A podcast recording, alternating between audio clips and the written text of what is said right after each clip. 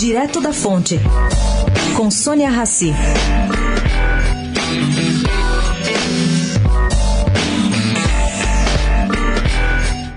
No encontro de empresários com Jair Bolsonaro sexta-feira de manhã em São Paulo, organizado por Fábio Washington, que trabalha na campanha do candidato, houve uma pergunta que provocou um certo desconforto entre os que estavam no amplo apartamento em Higienópolis. Bolsonaro foi instado a fazer um exercício de imaginação na linha Mundo Feliz. Se vencer a eleição no segundo turno, exibindo mais de 55 milhões de votos, e por causa disto conseguir ter a maioria do Congresso a seu lado, quais seriam os três principais projetos que colocaria em votação?